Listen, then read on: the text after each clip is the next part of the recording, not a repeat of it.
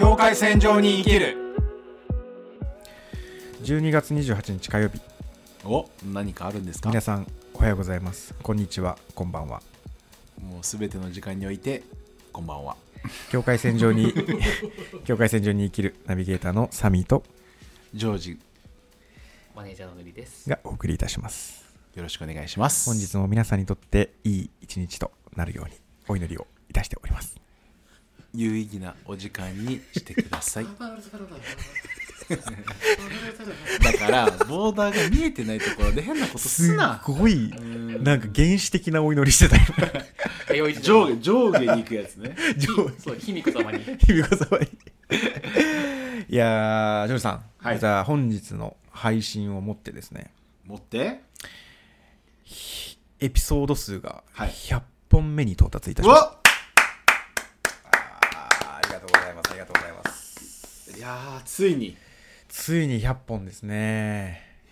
あのこれはエピソード数エピソードナンバー的には、うん。多分まだ90何そうだねとかなんだけど。ゲスト回とか全部含めてってことだよね。そうそうそう。あ80番台かなまだ多分。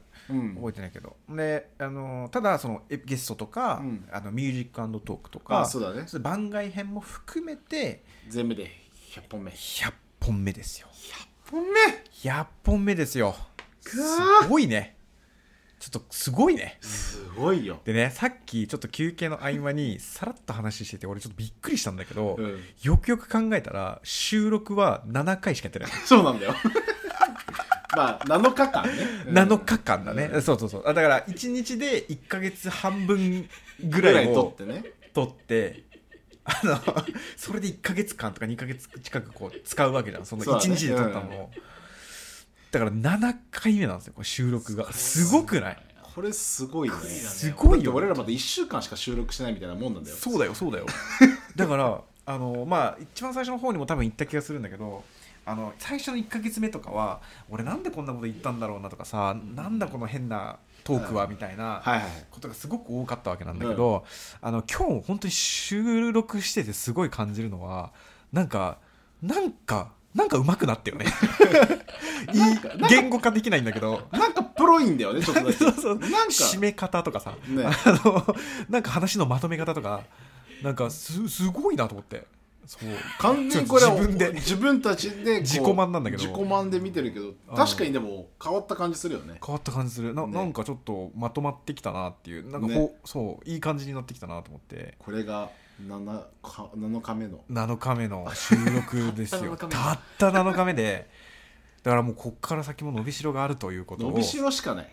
思いますね。あのあのこのポッドキャストを聞かれているラジオ番組のプロデューサーの方いらっしゃいましたらいつでもお待ちしてます。いつでもお待ちしております。地上波。ローカルからでもま FM、AM あのところ構わず全然声かけていただけたらもう行きます行きます。すぐ行きます。ぜひ僕たちを採用してください。ゆるーくいきます。ゆるく行きます。はい。まあそんな感じで。100本か100本目なんですよ。いやーやっぱ感慨深いしな本当今月にな今月の分の収録うん。は結構振り返りがね。まあ年末年始が多くてね。そうそう、ん。年末年始だし振り返りでなんかのまあ収録が多くなってるんだけど、でもやっぱり100本っていうのは一つの節目だななんてそうだね。あの思思いますね。い。やあのなんとかなんとか。ーなんとかね。たどり着いてますよここまで、うん。これがね本当に。100本500本1000本。おうわお。あ。気づいたらかチャンネル2つ。はい、あいや。いやだからね俺はすごく面白いなと思うのはやっぱり最初は簡単なわけよ。うん。テーマを出すことであったりさ、うん。あのーこんなことについて話したいとか言いたいことがあるのよ、そうだね まあ、そのでも当初はやっぱりなんていうのあんまりトークがうまくなかったりとかさ、うん。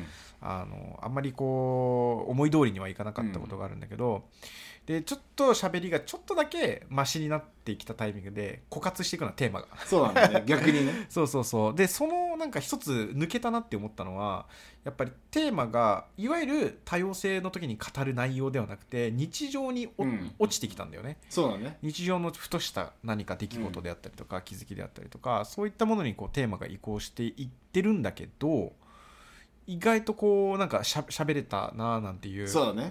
気持ちはあって、うんそうすごくななんか楽しいな。でやっぱりそこにちょっとクリエイティビティを感じてて、うん。あのひねり出すわけよ。このポッドキャストの合間合間のこの俺らのこう 地面に寝そべってあ次何喋る？みたいなあの時間に人間してるなみたいな。確かに。ね。なんか絞り出してんな脳みそからみたいな、そういう、まあ、感じがして、まあ、僕はすごく、うん。うんだから500本とか1000本あたりのあエピソードあどんな話してんだろうどんな話してるのかもしかしたら宇宙とか出てくるよ、うなの？ん、いやかもしれないよ。だってもう絞りだってもうすだってせここ最近だよ。波動とか出てくるぐらいだよ。まあそうだけどさ。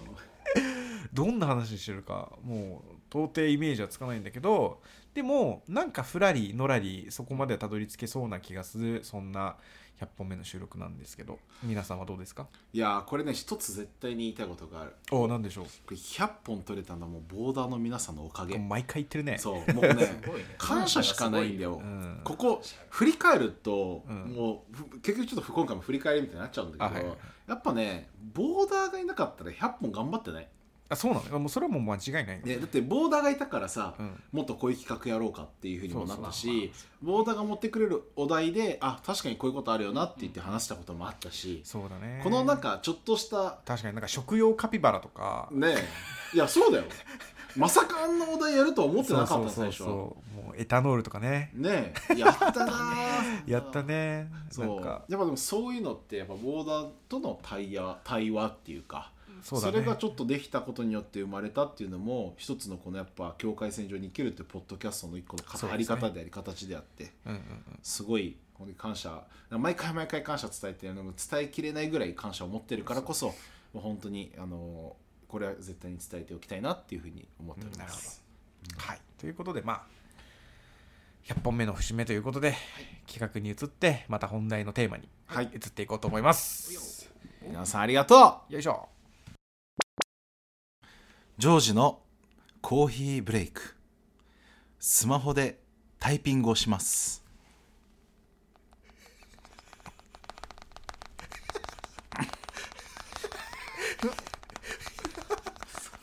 そんなに激無謀ではないぞ。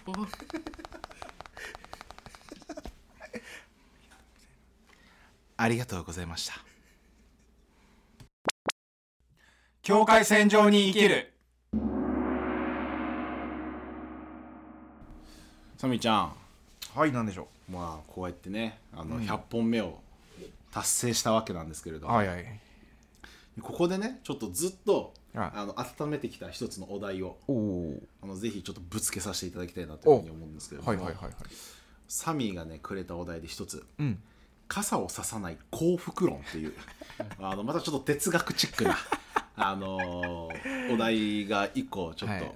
あ,、ありましてはいはいはい。でまあなんかたまにねちらっと聞いたりとかするんだけどあんま詳しく知らないし、うんまあなんか確かに刺さない幸福論っていうのはありそうだなと いうふうに感じる場面もあったりすると。はいはい。いうこともありまして改めてうん。こうこの考え方についてちょっとみんなでねうん。議論していきたいなっていあのうふうにねあのね思うんですけど、あのあのねあのね、はいはい。どうした？どうした？そういう真面目なトーンでその傘をささない幸福論をね、あのーぶつけられるとね困るんですよ。割となんかこうふざけた感じでつけた名前なんで。そうなんだ。そうなんですまあ、一つだけ言うと、ん。皆さんあのサミ傘さささしません あのこれねびっくりするんだけど あのねべっちょべちょになっててもいいからこれ刺さないんですよ。僕傘ささないんですよ。でこれでもすごい、そういやなんか面白いなとか思ってそうですねちょっとぜひ聞かせていただきたいなと思うんですけれども。そうですね。まあこれを編み出したのは実は二十歳か21ぐらいの時にパッと思いついたんですね。はいはい。あというのはあの雨の日に、まあ、うん。僕結構雨好きなんですよ。うん。割好と、ね。そうまあもちろん太陽も大好き、うん。日が差して気持ちいいのもポカポカするのも好きだけど割とその雨の音とかうん。あの匂いとか。匂いとかうん。は結構好きでで結構好きなんだけどなんか結その雨が降ってる時みんなすごくネガティブなことを言う,、うんうん。言うんですよ。俺はもう完全にそうよ、ね、俺はもう雨降ってたら一日終わるもん。ね、なんか雨うわーみたいなさ、言ってたりとかうわ今日雨かよ最悪だみたいな、うん。でみんな傘さしてさ、うん。ピーってって外出ていくんだけど。下向いてね傘さして。そうそうそうそう、えーそれとふとその子供が傘を持ってなくて、うん。でキャッキャ騒ぎながらうん。走って、こう家に帰っていく風景をうん。見た時に、これだと思ってさ、うん。なるほどね。うんあのー確かに子供の頃って雨に濡れることなんてそうどっちでもよくってっていうかむしろちょっと楽しくて、うんで濡れたくないから走ったりするんだけどやっぱすごく楽しいしその子たちの目線がねすごく高かったの。うん。でいいざパッて大人を見た時に傘を差してるからあの濡れないようにこう近くにさ、うん。持ってるからさ目線がどうしても下になるんだよ、うん。そう。で体と心の関係っていうのは非常にあの密接につながりがあると思っていて、あのやっぱりネガティブな人だったりとかバットに入ってる人って下向くんだよね、うん。すごく、あのし足元ばっかりを見る、うんだけどだから例えば夕日がすごく綺麗なのにうん。あの空がすごい綺麗なのにすごい綺麗な花が咲いてるのにそれに気づけない。うん。だけど 目線がちょっと上に上がってる人っていうのはやっぱり気持ちも一緒に上がってくる。うん。でそういった光景の中でそういうなんか気づきみたいなのがあってあのーもうみんなもう傘さすなと。なるほど。傘を捨ててお外に出てうん。大いに濡れようじゃないかと。はい。なるそのほど中に割と忘れていた幸福というかうん。幸せは転がってるぞなるほどね。というのを、まあ、考えてだからそれをもとにこう傘をささない幸福論と。あいうのが。ーいい。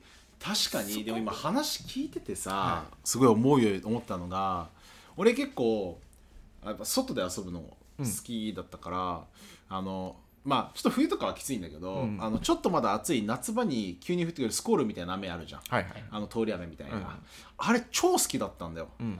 要はあのサッカーやってていきなり雨降ってきたらもうなんかとりあえずそこにバッて入って、うわあのうわーってみんな飛び込んでとか、はいまあ、なんか部活とかでさ野球やったらちょっとうん。そこに飛び込むとかさ、ああったね。の時間もすごいさワクワクドキドキしてた記憶があるんだよね。そなのにもかかわらず大人になって社会人になってからはそれができない。っううんていうこのギャップをすごい感じたわ、今。あのねやっぱ子供の頃って自然とすごい近しい距離にあった気がするんだ、ううん。そのセミだったり、うん。雨だったり濡れてわちゃわちゃして何も気にしないでよかった。で傘って自然との間にこう断絶を作ってなんかこなるほど。う分断してるのようね、ん。だって本当だったら雨に濡れるんだもん。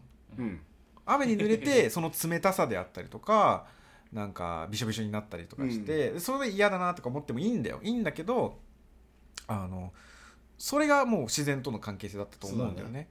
だからその傘って意外とこうなんか文明のこの力じゃないけど、うんあの社会とこう自然とのこう分断につながるようなもの。なるほどね。っていうのがまず一つ。そこはまあ俺の結構真面目に考えた部分で、うん。で2つ目はあのえっと傘を持つから雨降るんじゃね？っていう。この理論一回聞いて謎でした僕も。はい。あのねちょっと詳しくおあ願いいたします。例えば例えばね、あのー地下鉄行きます。はい。でたまたまこうその地下鉄降りてうん。たらこう電車がバーンって来たとするじゃん、うんそれはその時間だから電車が来たんじゃなくて俺が来たから来たから電車が来たのよ。なるほど。あだから俺俺中心世界は。なるほどなるほど。っていう考え方。でこれは例えばねあの俺が今見てる世界うん。今この目の前にある、まあ、収録してますマイマイクしてます、うん。これは存在してるのよ。うん。だけどここから例えば遠いブラジルとか、うん。あのこの外外側この部屋の外側うん。に起きてることって感知しないじゃん。で分かんないじゃん、ね。うん。それって存在してないのと一緒なのよ。うん。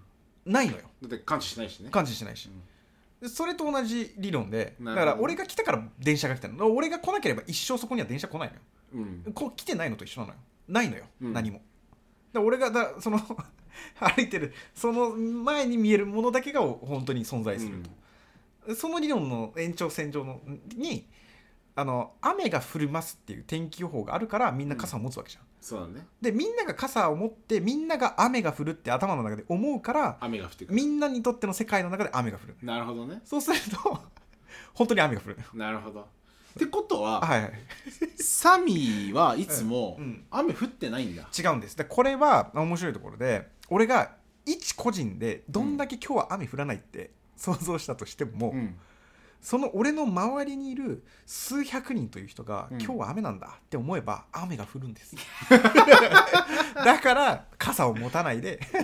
それは自分中心じゃないんだ。これ自分中心じゃない。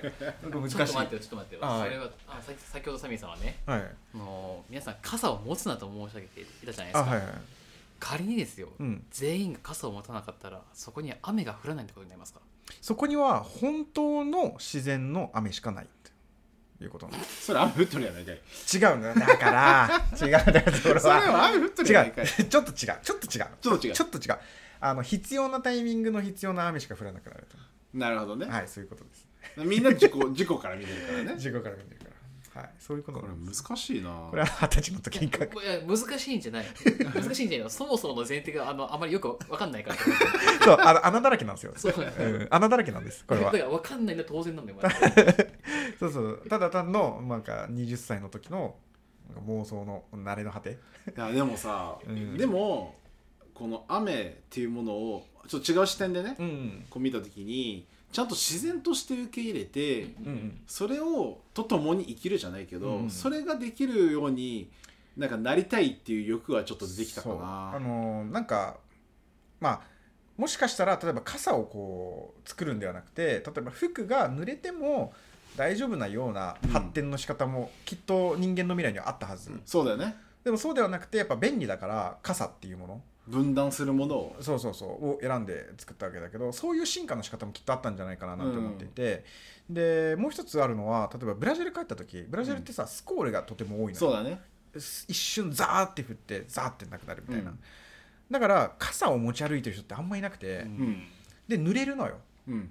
でなんかそれをとこシャワーだみたいな感じで言ったりして、みんな気持ちよさそうにしてたりとか楽しんでたりしててでそういう風景もまたそこに重なってくるんだよね、だから雨が降るということは本当は恵みであの自然にとってもそうだね。そう。で僕らにとってもそうだ。例えば真夏に雨が降るとさ涼しくなったりして心地よかったりとかするし、だからそこでさ雨は嫌だみたいな感情が積もり積もった先っていうのは、うん。自然に対するその距離感を作ってしまうんだよね、一人一人の。でそれのそれのさらにその先にきっと環境問題であったりとか、なんかあの多面的に見てないじゃん。うん。そうね。あの雨というものを。そうだね。みたいなことですよ。なるほどね、うん。だから雨傘をささない幸福論なんていうのはあの、まあ、もちろん。まあ、あくまでもね。あくまでもなんかただこう俺が言う面白そうだからうん。ワードにして 言ってみたんだけど、まあい一番言いたいことっていうのはその自然との関わり方の話、うんあとかあの雨っていうものをとてもネガティブに捉えることの危うさであったりとか、だって子供の頃あんな楽しかったじゃん、うん。みたいなそういうこうことが言いたかった。いやでもさこれ超人間関係にも言えるよね。ああなるほどね。なんかこの例えばさこうじ自分がうん。仮にねその雨を自然として受け入れてないっていうのは自分が相手の違いとか相手のか価値観とかをあの、まあ、受け受け入れてないっていう形は違うけどそれを自然なものとして受け入れてないと一緒な感覚があってでそこに一個あの人はこうだからあの人はこうだからっていう一つのバイアスをかけて、はいはい。その人をそのフィルターをもとに見るわけじゃん。これと全く一緒の理論だなっていうふうに思ってて、でも間違いなくその幸福ちゃんあの相手がこういう人間だからこうってじゃなくてこの人とは自分はこういう関わり方をしようとか、っていう自然の中でどうその人と向き合うかみたいなのをやっぱ考えていく方が絶対自然体でいられるし、ね。お互いになんか嫌な思いせずに済むわけじゃん、だからそこにすごい近いものを感じて哲学チックでいいなって、ねまああのー穴だらけのゆるゆるな二十歳の頃の俺の妄想のあの哲学なんだけどでもやっぱりでもそうやって物事を多角的に見るっていうことの先に、俺は本当のその幸せみたいなものがきっとあるんじゃないのかななんてこう思い馳せるわけです。なるほど。はい、サミー教授ありがとうございました。これで教授って言われるのもちょっと恥ずかしいですけど はい。まあそんな感じで。よありがとうございました。いしょ。いけるいけるいけるいけるいけるいけるいけるいける境界境界線情に生きる。生きる。